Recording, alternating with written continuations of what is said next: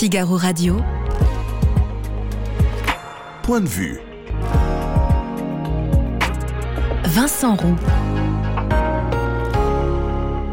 Bienvenue dans les studios du Figaro avec deux belles signatures aujourd'hui. Deux belles signatures et deux belles signatures. Guillaume Roquette, d'abord, qui s'interroge sur le sens du travail des Français. Et puis Henri Guénaud, l'ancien conseiller Nicolas Sarkozy, ancien député des Yvelines, immigration, décivilisation, écologie et également en fin d'émission, guerre en Ukraine. On va l'interroger sur tous ces sujets, des sujets qui seront passés au crible de ses commentaires, de ses analyses et de ses points de vue.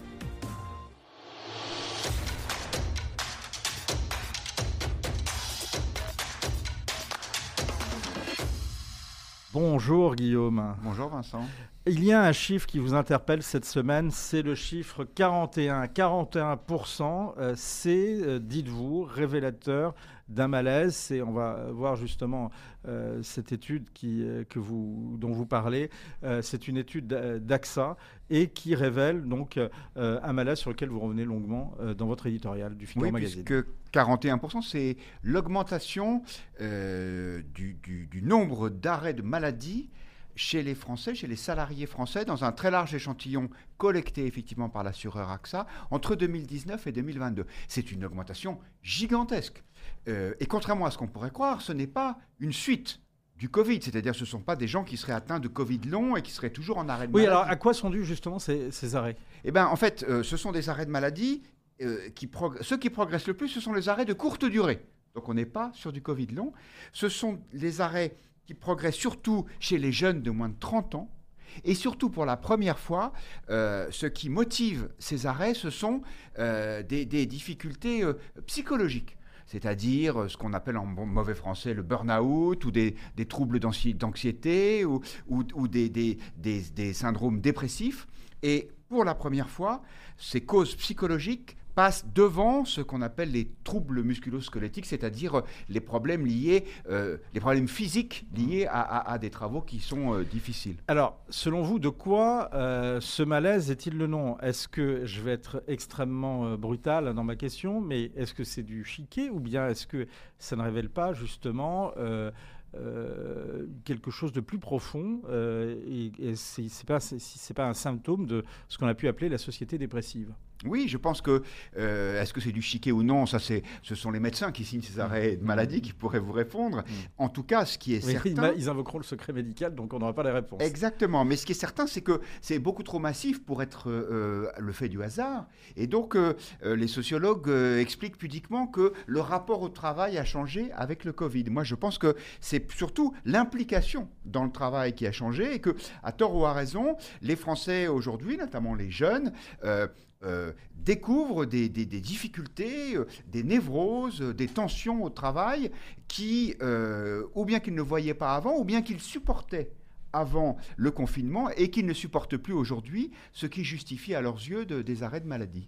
Laurent Alexandre, euh, le célèbre médecin, entrepreneur euh, et polémiste, va plus loin. Il pense, vous, le citez, qu'avec la pandémie, les gens ont découvert la possibilité d'être chez eux payés par l'État sans, sans rien faire. Est-ce que ce n'est pas réducteur d'expliquer justement euh, ces, arrêts euh, par ce, genre de facteurs Bien sûr que c'est réducteur, parce qu'encore une fois, euh, comme toujours quand on est dans la matière humaine, il y a autant de situations que de personnes. Et donc toute généralisation serait ridicule par, essence. Mais il n'empêche que, encore une fois, quand les chiffres sont aussi massifs, ça veut dire qu'ils traduisent une tendance de fond. Laurent Alexandre, dont on connaît le franc-parler et le, le, goût pour la provocation, dit les gens ont pris goût à passer leur tondeuse plutôt que d'aller travailler.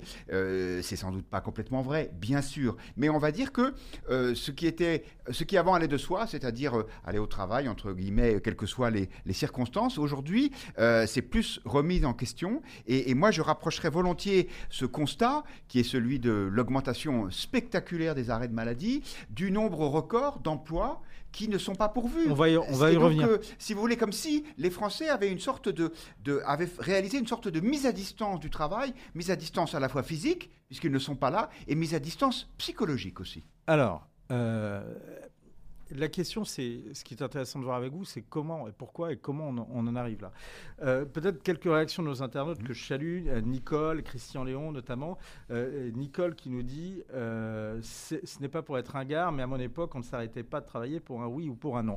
Mais est-ce que c'est là encore la seule explication? J'entends bien que certains et certaines, on a fait d'ailleurs un sujet sur la question pour faire la différence entre chômeurs et demandeurs d'emploi. certaines personnes sont inscrites au chômage, mais ne vont pas demander un emploi, par exemple, mmh. parce que finalement les indemnités chômage suffisent et pour, pour, plusieurs raisons. Il y a d'autres arbitrages qui sont faits. Il y a d'autres arbitrages qui sont faits et donc ils n'ont pas besoin d'emploi. En revanche, est-ce qu'il n'y a pas quelque part, dans cette mise à distance par rapport au travail, il n'y a pas un problème de, de, malaise par rapport au travail, et notamment au moment du, confinement, où on a dit à des gens, mais c'est pas la peine que vous travaillez, vous serez payé, mais vous serez, mais, mais vous n'êtes pas utile.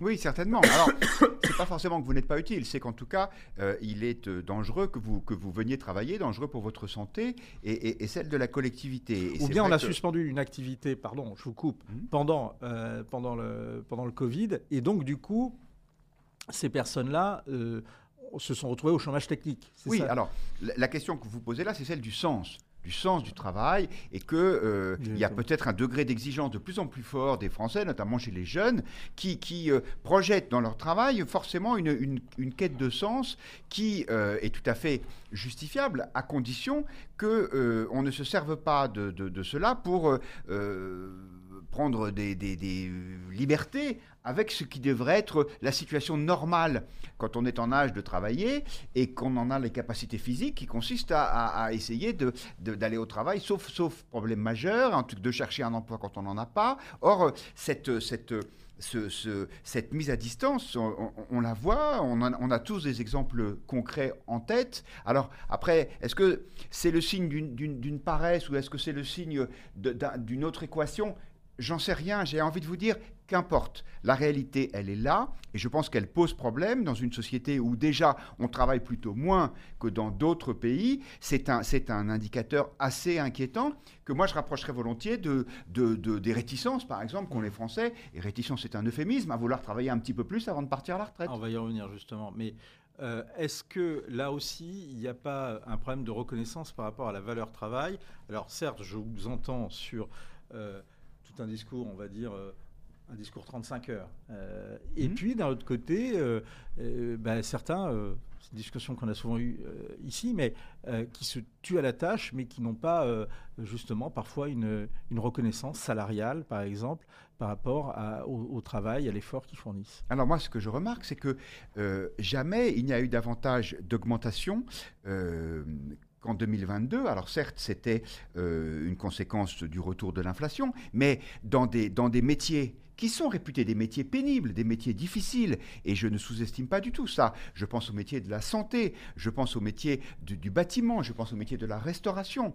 Il y a eu un effort salarial notoire, massif. Est-ce qu'il est suffisant? Alors, Apparemment non, puisque ces postes ne, trouvent pas, mais de, souvent ne trouvent pas preneur. Mais euh, je pense que ça n'est pas suffisant en valeur absolue ou ça n'est pas suffisant parce que il y a des modes de rémunération de substitution hum. qui peuvent être euh, le chômage, euh, des allocations diverses, voire des, arrêts de maladie qui seraient abusifs sans encore une fois vouloir généraliser. Moi, je, je me pose la question. C'est je crois qu'aujourd'hui, il y a des niveaux de, rémunération qui me paraissent convenables. On peut toujours faire mieux, mais euh, le problème, c'est que ce n'est pas suffisant. D'ailleurs, vous avez beaucoup d'employeurs qui vous disent, mais malgré des augmentations vraiment substantielle, parfois 10-15%. Je ne trouve toujours pas. Et, je ne pense pas que ce soit une question de rémunération, c'est une question d'envie de, de, de, s'investir dans son travail. Est-ce que ça ne révèle pas aussi un problème du rapport à la contrainte? Et est-ce que ça ne révèle pas euh, euh, là encore, est-ce que ce n'est pas un symptôme, en tous les cas indirect, du problème du rapport à l'autorité?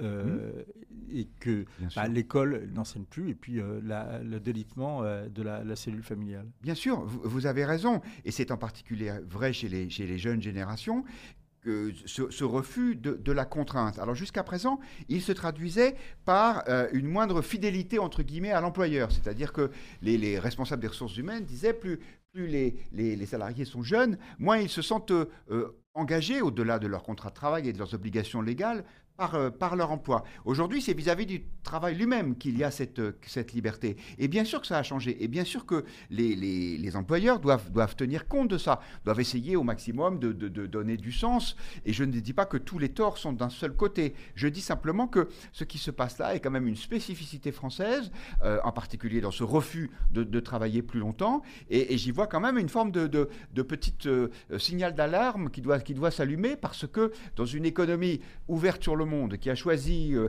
euh, la, concurrence, qui a choisi d'être dans l'Europe, qui a choisi euh, d'être un pays ouvert au libre-échange, on ne peut pas avoir une, une population trop... rétive par rapport au travail. Alors, il y a un argument, et qui est souvent utilisé d'ailleurs par la France insoumise, c'est de dire bah, peut-être que les Français travaillent moins, 35 heures, mais la France est l'un des pays les plus productifs du monde. Oui, c'est vrai. C'est un paradoxe. Pourquoi? Mais euh, parce que comme il y a moins de gens qui travaillent chez nous qu'ailleurs, ceux qui travaillent doivent être le plus productifs possible. Et, les, entreprises ont, mis en place une, une, des, des, des, des pas travailler moins pour travailler mieux.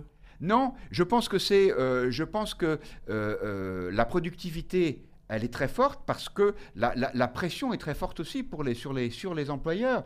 Et ce que je vois, moi, c'est que en gros, ça fait depuis 1981 où les signaux envoyés sont toujours les mêmes.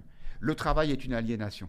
Donc, il faut partir à la retraite plus tôt, 60 ans, avait dit François Mitterrand. Il faut avoir plus de congés payés, une cinquième semaine, avait dit le même François Mitterrand. Il faut travailler moins chaque semaine, ce sont les 35 heures de, Martine Aubry.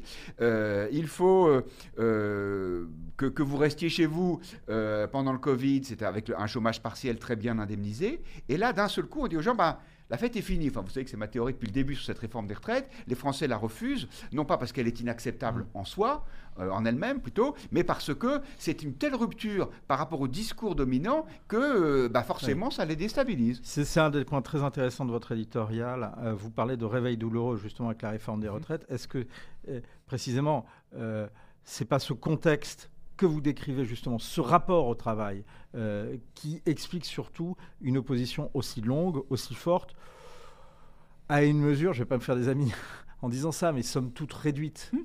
Oui, effectivement, euh, le, contraste est, le, contraste est, très spectaculaire entre le, la virulence de l'opposition et hum. la modestie de la réforme, hum. surtout avec euh, tout, le, tout le lest qu'a lâché euh, Madame Borne tout au cours des, de cette non-négociation avec les syndicats. Donc oui, bien sûr, c'est représentatif de cela.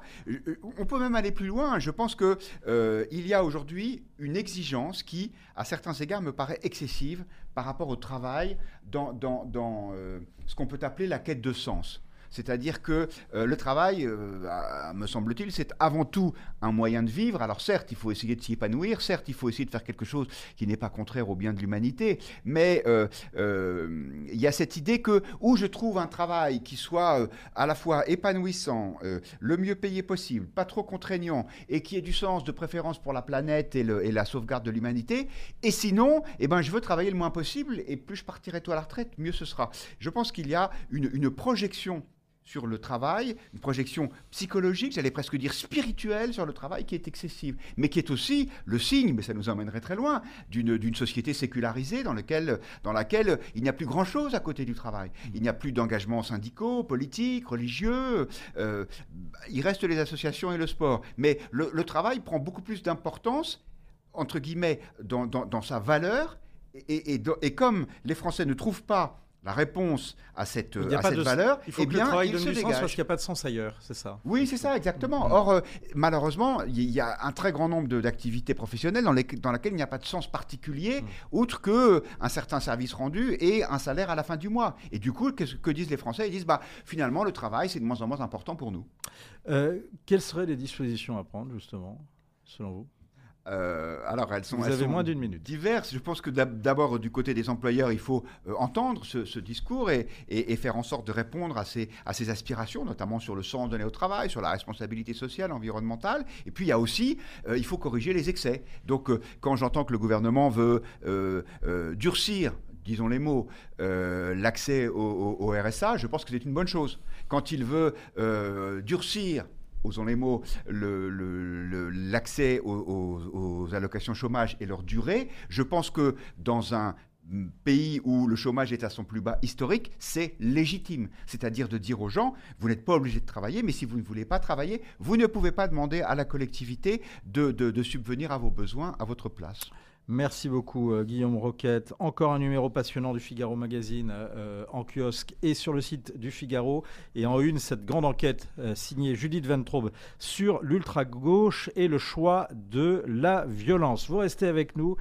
Henri Guénaud est l'invité spécial de Point de vue. On va revenir avec lui justement sur ces questions de, violence et sur les derniers événements et les propos que d'Emmanuel Macron au sujet de cette violence et notamment sur cette notion de décivilisation et les réactions que ce terme, l'emploi de ce terme, ont, a, suscité à la fois à gauche et notamment à, droite aussi. Je vous propose d'ailleurs d'écouter la réaction euh, d'Otman Nasrou, qui est le vice-président LR de la région euh, Île-de-France, qui est venu au Figaro pour réagir justement à ces propos du président de la République en milieu de semaine. Le problème, c'est que Emmanuel Macron est toujours dans le commentaire, dans la description. Est-ce qu'il y a un délitement dans notre pays de l'autorité de l'État, de la cohésion nationale, du respect d'un certain nombre de valeurs? La réponse est clairement oui. Mais ce dont on a besoin, ce n'est pas d'un commentateur à l'Élysée, c'est d'un président de la République qui donne un cap et qui agit donc, euh, derrière les déclarations fracassantes du président de la République, derrière les mots forts, il y a toujours des actes faibles. Et le tout n'est pas de parler de décivilisation, quel que soit le mot qu'on choisit. Le tout est de savoir ce qu'on fait pour arrêter ce mouvement. Est-ce qu'Emmanuel Macron fait aujourd'hui le nécessaire? Non. Est-ce que, durant ces six dernières années, il a donné le sentiment de prendre la mesure du délitement dans notre pays? La réponse est non. Et donc maintenant, ce dont on a besoin, ce sont des actes forts et d'un président de la République qui ne commande pas mais qui agit. Donc la décivilisation dont nous parle Emmanuel Macron, j'ai le sentiment moi qu'aujourd'hui il n'en est pas, euh, il n'est pas un rempart face à cette décivilisation, il est en réalité un accélérateur de ce mouvement de délitement et de ce mouvement dans lequel la République est attaquée de toutes parts. Il faut qu'on ait un cap fort et qu'on arrête de céder notamment aux mirages, aux sirènes et aux menaces de l'extrême gauche qui est de plus en plus puissante dans notre pays et qui contribue à ce délitement.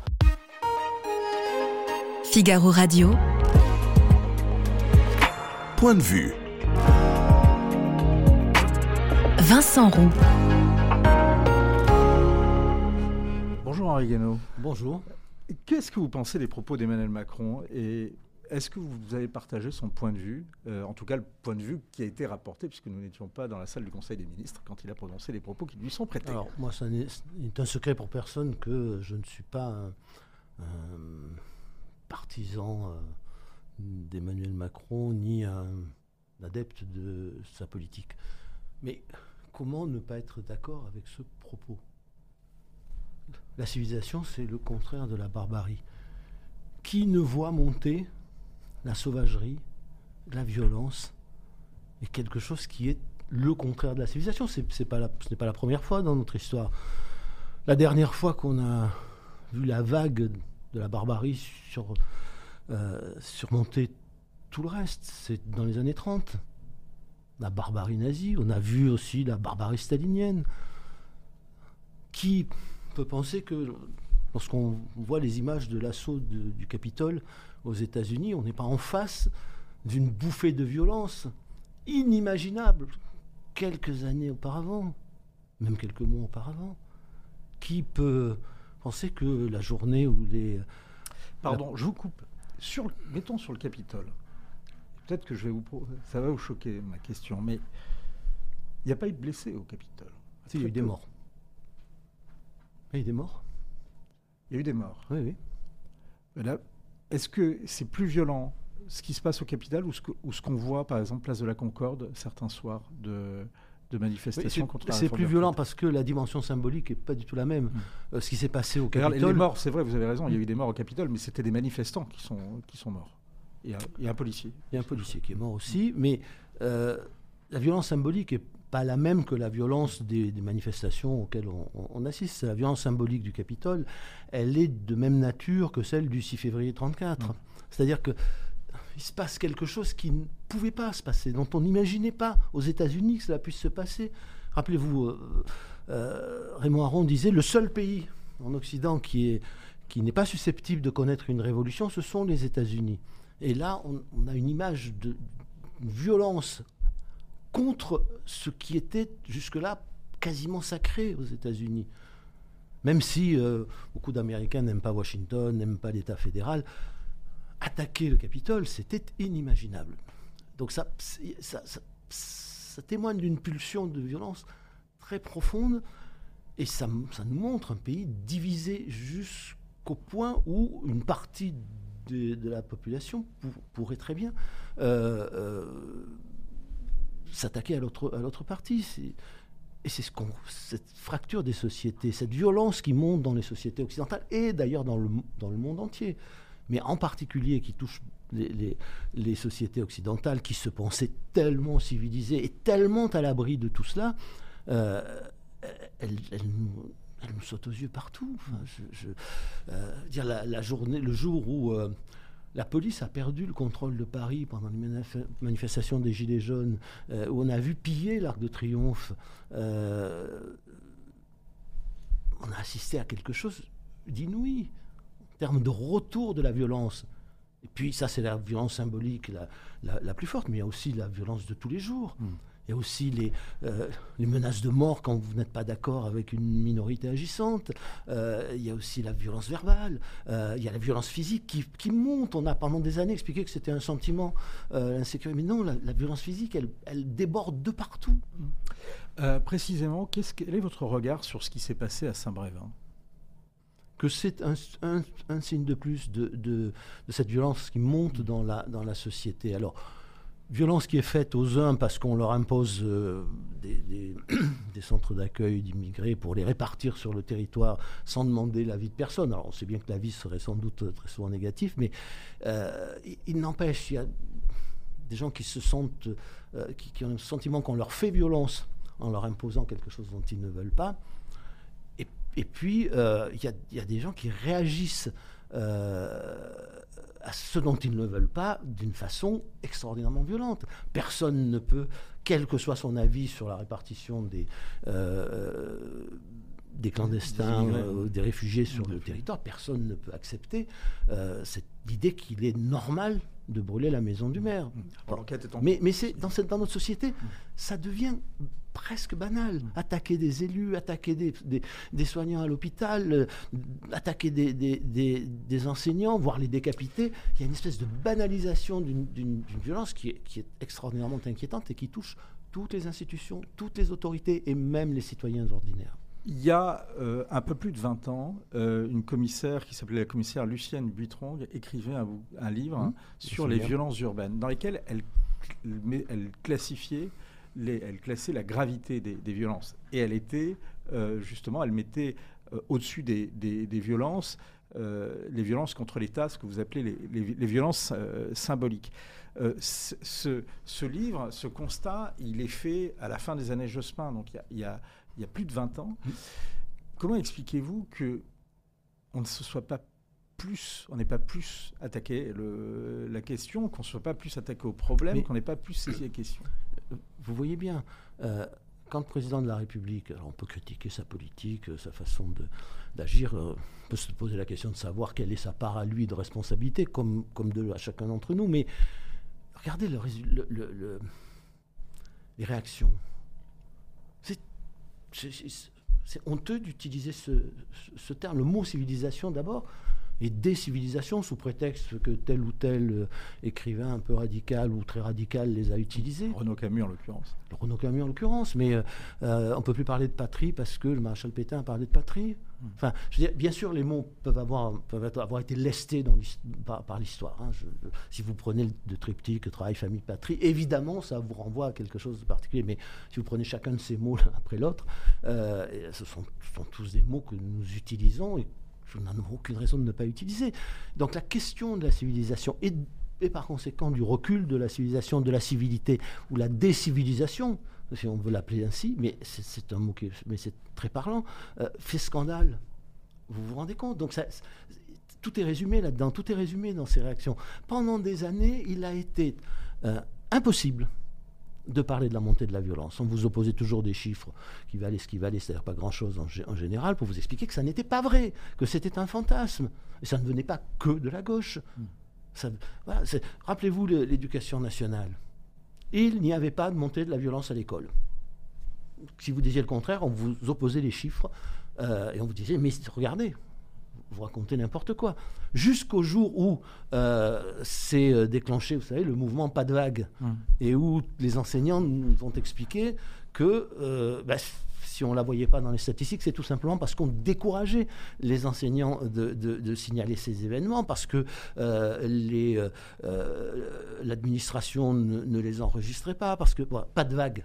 Voilà. Pendant des décennies, pendant des décennies, nous avons voulu fermer les yeux, collectivement au fond, hein, sur euh, la façon dont notre monde, et en particulier nos sociétés occidentales, se dégradaient. Mais c'est vrai pour la violence, c'est vrai pour le pouvoir d'achat, euh, c'est vrai pour les fractures sociales, euh, c'est vrai pour la, tout ce qui tout ce qui atteint, touche à la décomposition de nos sociétés et de notre forme de civilisation et de nos formes de civilité. Voilà, donc ça n'a rien d'étonnant. Il il faudrait simplement ouvrir les yeux. La, la vérité, c'est que nous avons considéré que ça ne pouvait plus nous arriver. Voilà. Eh bien, si, ça nous arrive. Voilà. Euh, si on élargit un peu la question, est-ce que, de votre point de vue, du point de vue du gaulliste que vous êtes, euh, il faut un référendum sur l'immigration? Alors, ça dépend de quoi on parle. Ouais. S'il s'agit de poser la question êtes-vous pour ou contre l'immigration, il ne faut pas un référendum. ce genre de- Mm. Un référendum, c'est un, référendum sur un projet de loi. Mm. Hein, c'est euh, approuvez-vous le projet de loi qui est annexé. Tout dépend ce qu'il y a dans le Quel projet serait, Mais oui, mais quel oui, serait un bon référendum sur l'immigration? Que- Quel Ah, serait un bon projet de loi? Il y a- il y, a plusieurs choses. Il y a, euh, à mon avis, c'est plusieurs projets de loi. Ça ne peut pas faire qu'un seul projet de loi, sinon il n'y a, plus de débat possible. Donc il y a d'abord euh, la récupération des instruments euh, de notre indépendance, notre capacité, notre souveraineté, notre capacité sur la capacité à exercer notre souveraineté. La souveraineté, personne ne vous l'enlève, vous pouvez toujours dire non, vous pouvez toujours refuser euh, d'appliquer des traités, des règles. C'est le droit de, absolument ineffaçable Mm. euh, d'un d'un peuple. Vous ne pouvez pas le retirer à un peuple. Mais les moyens de l'exercer, vous pouvez y renoncer, vous pouvez euh, euh, les remettre à d'autres. C'est ce qui se passe depuis des décennies. Là encore, on a voulu, euh, on a cessé de nous expliquer que nous allions retrouver notre indépendance tous ensemble, sinon nous la perdrions, que nous allions retrouver les moyens de notre souveraineté tous ensemble, sinon nous ne les aurions plus. Et il se trouve maintenant clair que si nous ne récupérons pas les moyens d'exercer dans certains domaines notre souveraineté, nous ne pourrons pas l'exercer. Les Donc élections ne serviront plus à rien. Donc ça, c'est quelque voilà. chose qui est, qui est plus large que l'immigration, Oui, mais c'est très important aussi pour, l'immigration. On ne résoudra pas le problème de l'immigration si nous ne reprenons pas la maîtrise de nos frontières, euh, par exemple. hein. Il doit y avoir des possibilités de transgresser la libre circulation à l'intérieur de l'Europe. Euh, comment croyez-vous que les gens arrivent à Calais? Ils n'arrivent pas à Calais. Ils viennent d'ailleurs, hein, souvent d'Allemagne d'ailleurs, ils traversent euh, la France, ils vont à Calais pour aller en Angleterre. Bon, Respectez si vous pas les le empêchez pas, si vous les empêchez pas de rentrer, vous les aurez toujours à Calais. Et puis à Calais pour les pour les euh, pour, pour- pour les évacuer de là, c'est- très Le compliqué. fait de vous les avoir à Calais aussi, c'est le résultat d'un accord entre Nicolas Sarkozy, qui était ministre de l'Intérieur, Oui, et, sais, oui. et la, et la Grande-Bretagne. Il faudrait remettre en cause ce- cet accord. Il faut remettre en cause cet accord, mais il faut se donner aussi les moyens que les, les flux ne continuent pas, enfin que les, les réfugiés ne continuent pas à affluer à Calais. Sinon, euh, sinon le problème n'est pas résolu. Voilà, le, le- nous n'avons il pas. suffirait pas de dire aux Britanniques, c'est à vous de gérer ça, on n'est pas Mais là. comment vous faites C'est à vous de gérer ça? Je, je me souviens de ça. pour l'instant, c'est ce que certains font les candidats Britanniques disaient- avec nous. Certains candidats disaient bon, on n'a qu'à les mettre sur des, sur des ferries et puis les envoyer en Angleterre. Ben, en Angleterre, ils ne laisseront pas débarquer. Mm. Puis voilà. Ou alors vous les laissez se noyer, mais euh, enfin, je- je- vous pouvez les jeter à la mer sur des, sur, sur des, euh, sur des radeaux, mais euh, ça ne va pas durer longtemps. Enfin, je- vous voyez bien, il y, a, il y a des gens qui se noient et qui meurent en Méditerranée. Donc le problème, c'est de savoir comment on fait pour qu'ils n'arrivent pas à Calais. De toute façon, ils ne veulent pas rester. Bon. Donc, euh, si vous continuez avec le principe de libre circulation euh, intangible, absolu, euh, Donc, il faut vous- remettre vous des frontières à l'intérieur de l'espace Mais il faut de toute façon, nous avons un problème général avec la frontière. Nous devons de toute façon pouvoir maîtriser nos frontières, ce qui ne veut pas dire s'enfermer euh, euh, avec derrière des, des barbelés, des murs infranchissables, mais que ce soit pour euh, l'immigration, que ce soit pour l'économie. nous avons besoin de frontières. Sinon, sinon il ne peut, plus avoir, peut plus avoir de démocratie, il peut plus y avoir de, il peut plus avoir de, souveraineté parce que un peuple qui ne maîtrise pas l'espace dans lequel il vit euh, n'a n'a- plus aucun pouvoir sur son destin. Bon, donc là, la question de, de- de savoir comment on fait, elle, est- elle est simple. Il faudra, il faudra de toute façon, à un moment ou à un autre, euh, arriver à modifier l'article 55 de la Constitution. Vous ne pourrez le faire, à mon sens, que par un référendum. Alors il y a un débat On terrible. rappelle peut-être l'article 55 de la C'est Constitution. celui qui dit que les traités sont supérieurs à la loi, à la loi nationale. Donc, euh, et Des qui fait que genre comme le traité de Maastricht, mais d'Amsterdam. tous ou les Lisbonne. traités, les traités européens, mais aussi les traités de libre-échange, euh, les conventions internationales, etc. Donc, euh, et donc quand la loi est contraire, le juge dit ah ben non, c'est la loi, c'est la loi, c'est la loi supérieure qui s'applique.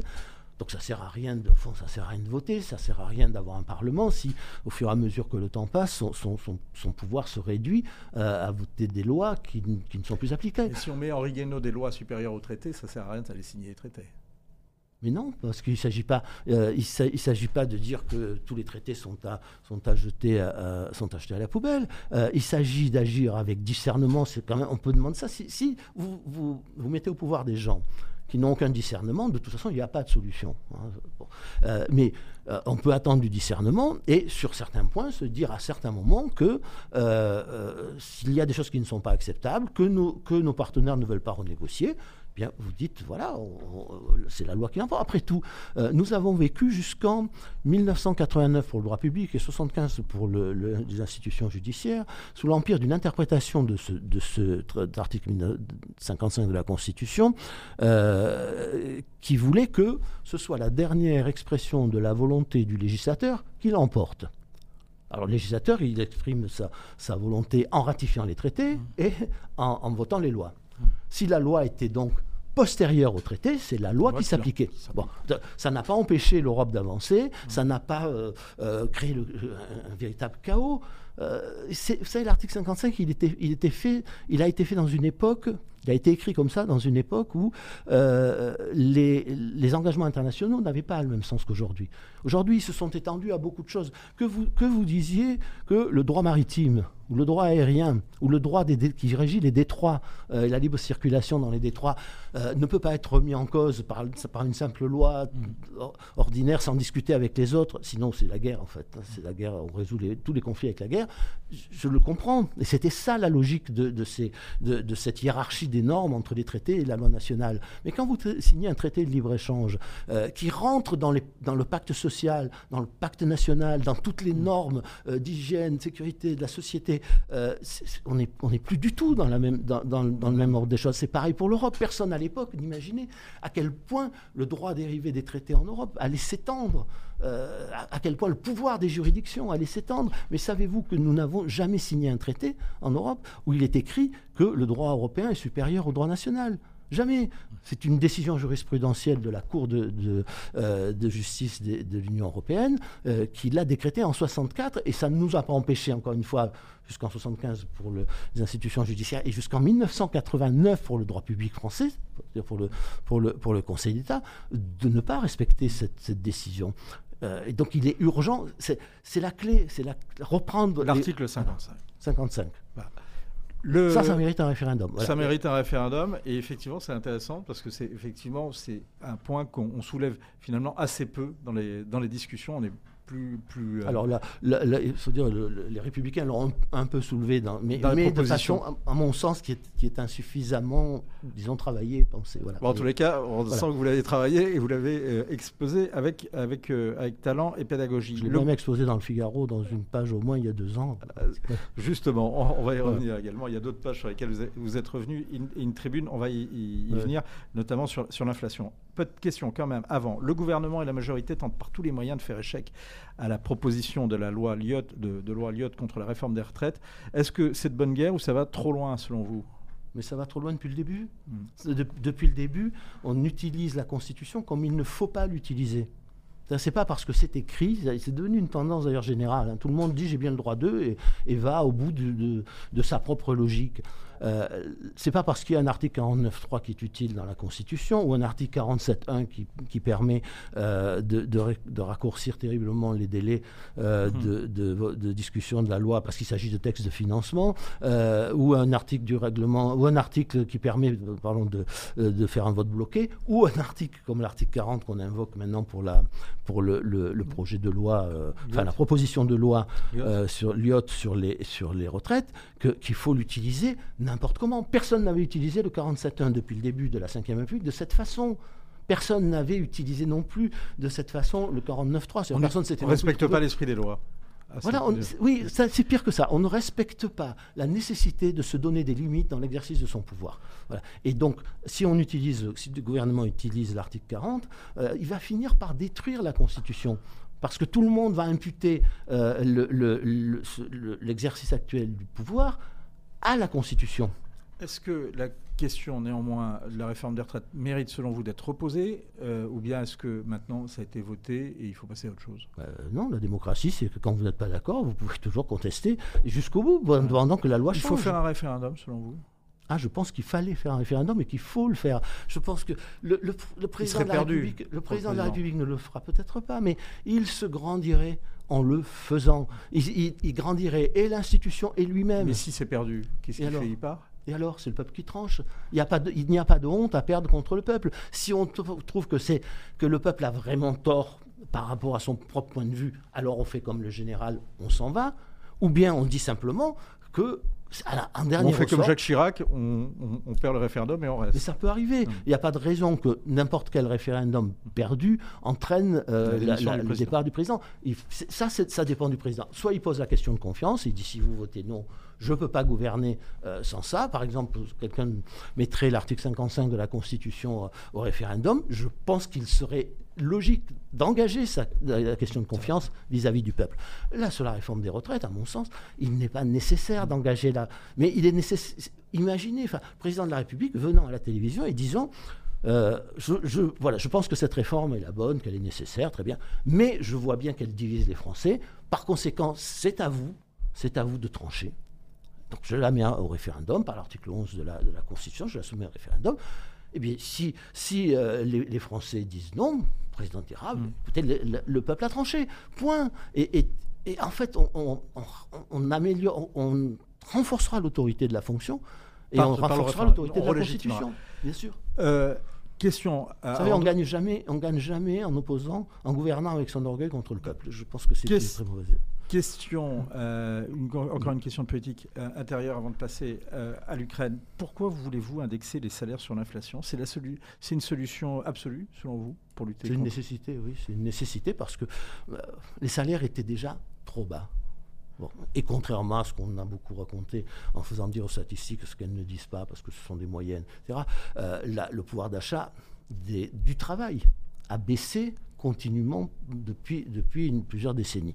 Bon, et donc après, on ne peut pas dire qu'il faut revaloriser le travail, qu'il faut que le travail paye, et puis continuer à laisser les salaires réels c'est-à-dire ce qui est vraiment le salaire, ce, ce avec quoi il- ce, ce pouvoir d'achat du salaire, baisser continuellement avec, avec une inflation qui est de 5 à 6% par an.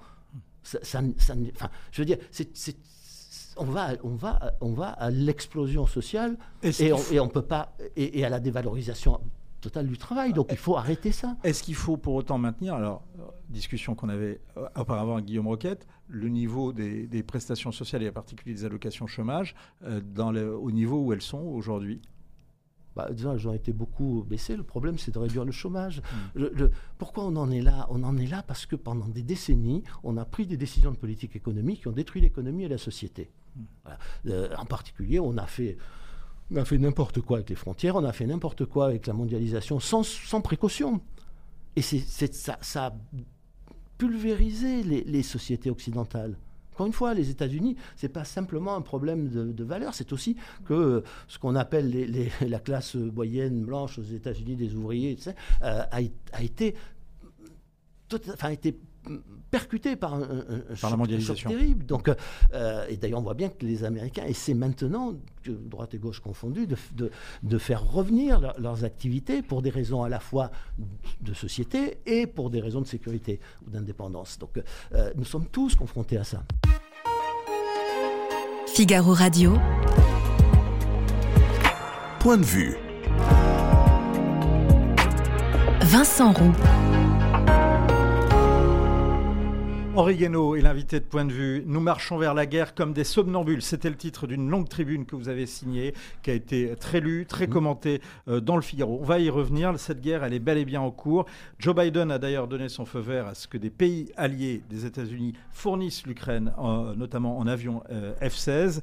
Et voici euh, ce que cette décision, d'ailleurs, inspire au président du groupe communiste à l'Assemblée, André Chassaigne, qui était l'invité d'audition publique en début de semaine, l'émission du Figaro avec la chaîne parlementaire République Sénat.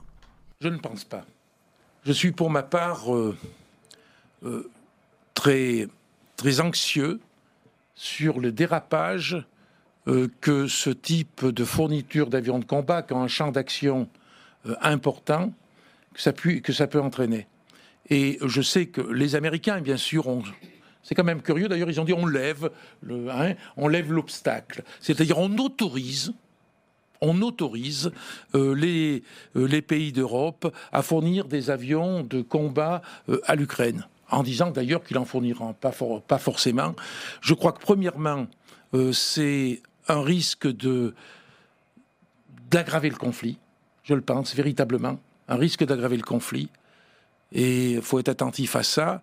Et aussi, d'ailleurs, les Américains ils vont en profiter pour, si possible, euh, placer euh, de nouveaux avions.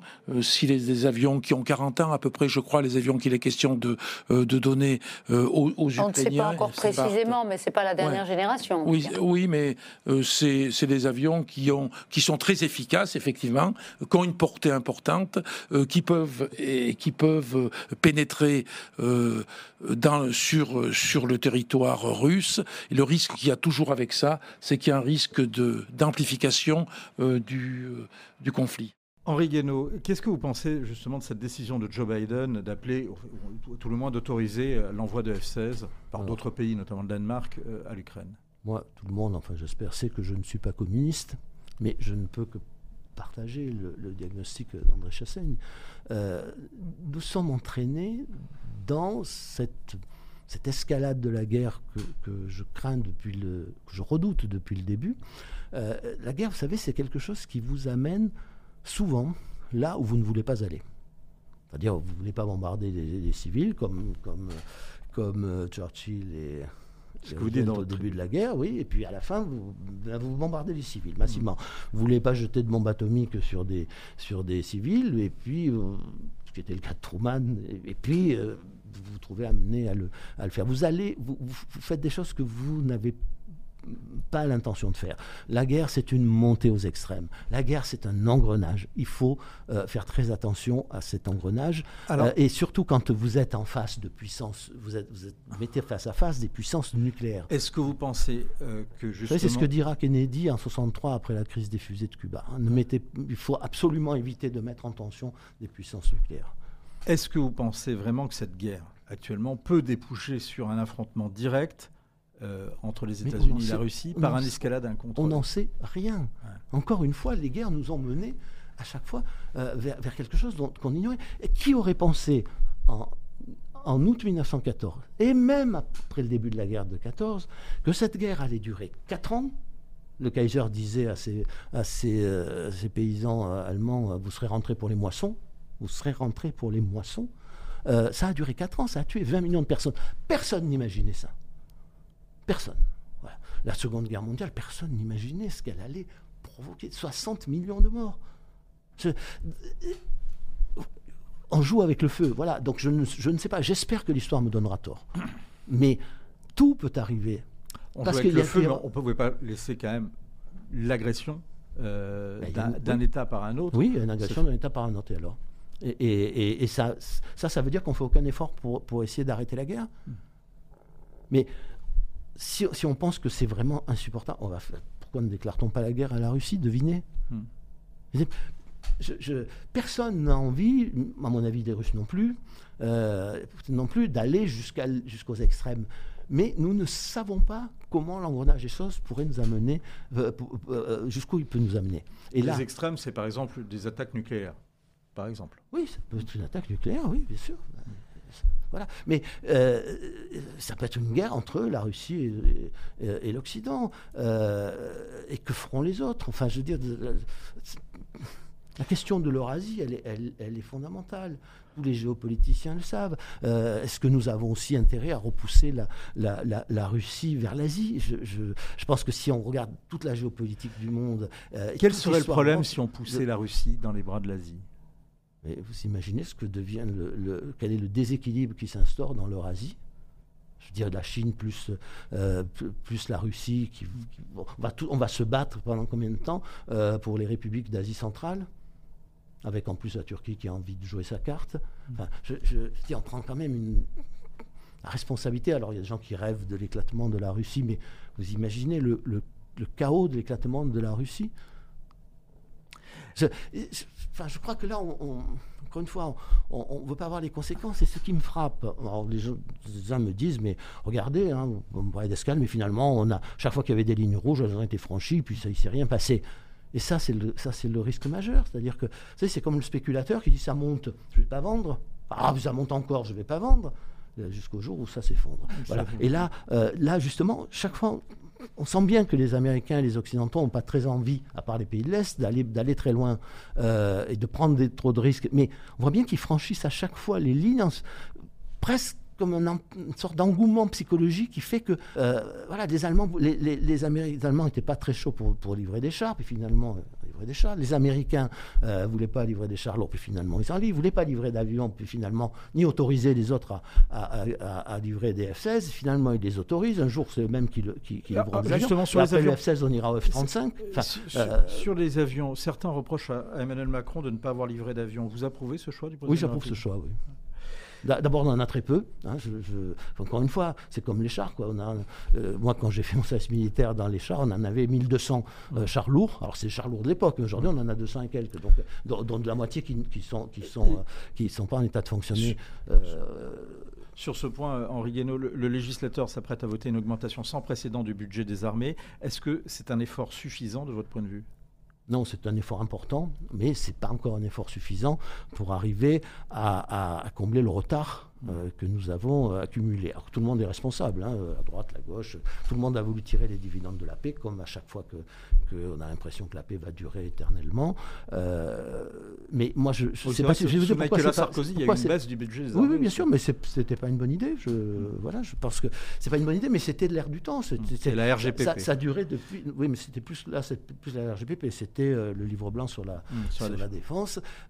et, Dont on a dit aussi que c'était un déguisement aussi de, de considération budgétaire. Mais c'était depuis, depuis très longtemps. Hmm. Ça s'inscrivait dans un courant très lourd, encore une fois, de, euh, récupération des, dividendes de la paix, exactement comme on désarmait quand, quand, quand, Churchill réclamait le réarmement de l'Angleterre euh, dans les années 30, on lui répondait les dividendes de la paix. Question d'ailleurs, il y a eu 3 à 4 livres blancs depuis la fin de la guerre froide hein, qui ont été... Euh, j'ai dit 3 à 4 parce qu'il y en a eu, il y a eu, il y en a eu 3, hmm. et puis il y a eu après les revues stratégiques d'Emmanuel Macron. Hmm. aucune ah, dites-moi si je me trompe, mais de, définir véritablement ce que définissent d'autres livres blancs, ce que définissent d'autres armées, ce que mmh. définissent d'autres diplomaties, quelle est notre stratégie, quelle est notre politique étrangère, qu'est-ce qu'on veut être dans le monde? Et oui, mais ça, ça fait, ça fait, ça fait longtemps. Depuis qu'on a abandonné, au fond, une vision gaulienne, euh, on n'a plus beaucoup de stratégie, euh, et on est guidé essentiellement par des considérations budgétaires ou comptables. Parce que si Pourquoi il y a ce manque de vision chez la France, dans ce pays quand même, le pays, ce pays de philosophes d'Europe, c'est pas propre à la France. Euh, il n'y a guère que les États-Unis qui ont une vision, mais qui est une vision, à mon avis, dépassée. C'est-à-dire que les États-Unis pensent que euh, le monde doit être unipolaire après la guerre froide et continuent de le penser, et refusent cette idée d'un monde multipolaire dans lequel il ne serait qu'un des pôles de la puissance. Hmm. Et ça, c'est vrai pour tout l'Occident. Or, la page de l'occidentalisation du monde, elle est tournée elle est tournée. Alors, mais je reviens sur la loi de. pourquoi c'est pas suffisant Pourquoi c'est pas suffisant? On voit bien parce que les arbitrages, puisqu'il faut quand même en faire, ils finissent de la, toujours de la même manière. C'est-à-dire que finalement, ce sont les chars, l'artillerie, les avions qui vont, euh, qui vont être sacrifiés. Hmm. Or, on vous... Et les bateaux aussi, les frégates. Et les bateaux, oui, aussi, mais, mais voilà, c'est-à-dire tout, tout, ce dont on a besoin dans un conflit de haute intensité, qu'on a sacrifié depuis des années, va euh, encore finalement être sacrifiés. On voit bien que ce n'est pas suffisant. Si vous voulez en faire plus, il faut simplement repenser complètement euh, la, manière euh, dont nous, utilisons nos, défenses, nos dépenses de défense. Les Américains le font très bien, c'est-à-dire ça peut être un outil de politique industrielle, euh, ça, peut être un outil de, politique technologique. Si on ne fait pas ça, c'est-à-dire si on ne rend pas productive la dépense de défense, évidemment, nous ne pouvons plus avoir, nous n'avons plus les moyens de nous défendre. Donc il faut complètement changer notre façon de voir les choses et en faire des outils de politique économique, de politique industrielle. Euh, puisque vous parliez de la, de fin. Je vous donne un exemple. Euh, si, vous commandez tant d'avions, euh, tant d'avions à, d'assaut et que quand, quand arrivent des avions, vous en, vous en prenez que finalement vous réduisez de la moitié votre commande, le coût unitaire de ces avions augmente terriblement. Non seulement ils vous coûtent plus cher pour moins d'avions, et en plus vous pouvez pas les vendre, vous pouvez pas les exporter. Voilà. Donc il, il faut être cohérent. Enfin, je... Est-ce que euh, euh, vous craignez une guerre entre la Chine et les États-Unis? Une guerre directe? Oui, mais moi, je, pense que le monde n'a pas changé, surtout que le, les hommes n'ont pas changé, que les rapports de puissance n'ont pas changé, et que donc la guerre, il faut la craindre tout le temps. Ça ne veut pas dire qu'il faut vivre dans l'angoisse permanente, mais ça veut dire qu'il faut penser que ça peut nous arriver. Et là, on voit bien que les tensions sont, très fortes. Alors, parler de, l'annexion d'un pays, c'est très compliqué. On oppose toujours le droit international et nos valeurs. Bon, nos valeurs, il faut voir ce que nous en faisons chez nous. Euh, et le droit international, ça ne résout pas tous les problèmes, parce que si le droit international est du côté de l'Occident en matière en, Ukraine, euh, et c'est beaucoup plus compliqué à Taïwan. Je rappelle que ça n'est pas un État. Donc vous ne seriez pas choqué par une annexion de Taïwan par la Chine? Ça pourrait très bien, ça pourrait très bien. Ça, dire, et, ça vous choquerait pas? Mais c'est pas que ça me choque pas, c'est que je vous rappelle que nous ne reconnaissons pas euh, que pratiquement aucun pays, euh, en tout cas aucun pays développé, euh, ne reconnaît Taïwan comme un État indépendant. donc du point de vue du droit international, le droit international ne nous aide pas dans cette affaire. Après, nous pouvons juger que nos intérêts, les intérêts du monde, l'équilibre du monde euh, nous obligent à intervenir. Il faut voir ce que cela signifiera. Hmm. Donc, euh, est-ce que la euh, Chine est notre ennemi? Alors, c'est pas c'est pas encore notre ennemi, mais mais c'est clair que ça peut devenir une menace. C'est clair qu'il mais mais l'Europe n'a pas intérêt à désigner aujourd'hui la Chine comme son ennemi, l'Occident non plus. Donc on ne doit pas forcément rentrer dans le conflit sino-américain, c'est peut-être une guerre qui Moi, je suis sur la position du général de Gaulle, c'est-à-dire euh, la France ne veut pas se laisser entraîner dans une guerre qu'elle n'aurait pas voulu. Et en 2004, l'Europe devrait s'appliquer sagement cette doctrine. Henri Guénaud, dernière question. En 2014, l'Europe se déchirait déjà à, l'Est. L'ennemi, c'était la Russie. Hein. c'était le début euh, du conflit dans le Donbass, en Crimée. Euh, pour l'Ouest, l'ennemi, c'était le djihadisme. Qui est notre ennemi, Henri Guénaud? Nous en avons plusieurs. Alors, premier ennemi c'est de nous-mêmes, c'est nous-mêmes. Il hein, faut voir ce qui se passe, dans, encore une fois, dans nos sociétés, les, minorités agissantes, ce qu'on appelle le, le, wokisme, euh, l'islamo-gauchisme. il, y a, beaucoup de choses, des minorités agissantes euh, qui sont prêtes, à utiliser les, moyens les plus totalitaires, les menaces les, pires. Et puis, dehors, ben, il, y a, une partie du monde islamique, il y a une partie, il y a tous ceux qui dans le monde aussi ne veulent plus de la prédominance de la prédominance de l'Occident, euh, et il y a tous les ennemis que nous nous faisons. Voilà, donc il faut, il faut c'est pour ça que la, question militaire, elle change de nature. Nous si nous voulons nous défendre, nous devons avoir une armée qui couvre un champ, un spectre de, de, de, défis très large. Merci Henri Guénaud, merci beaucoup d'être venu, merci d'avoir répondu avec franchise à nos questions. Euh, il y en avait d'autres, euh, mais vous reviendrez. Point de vue, c'est fini. On se retrouve très vite sur le Figaro.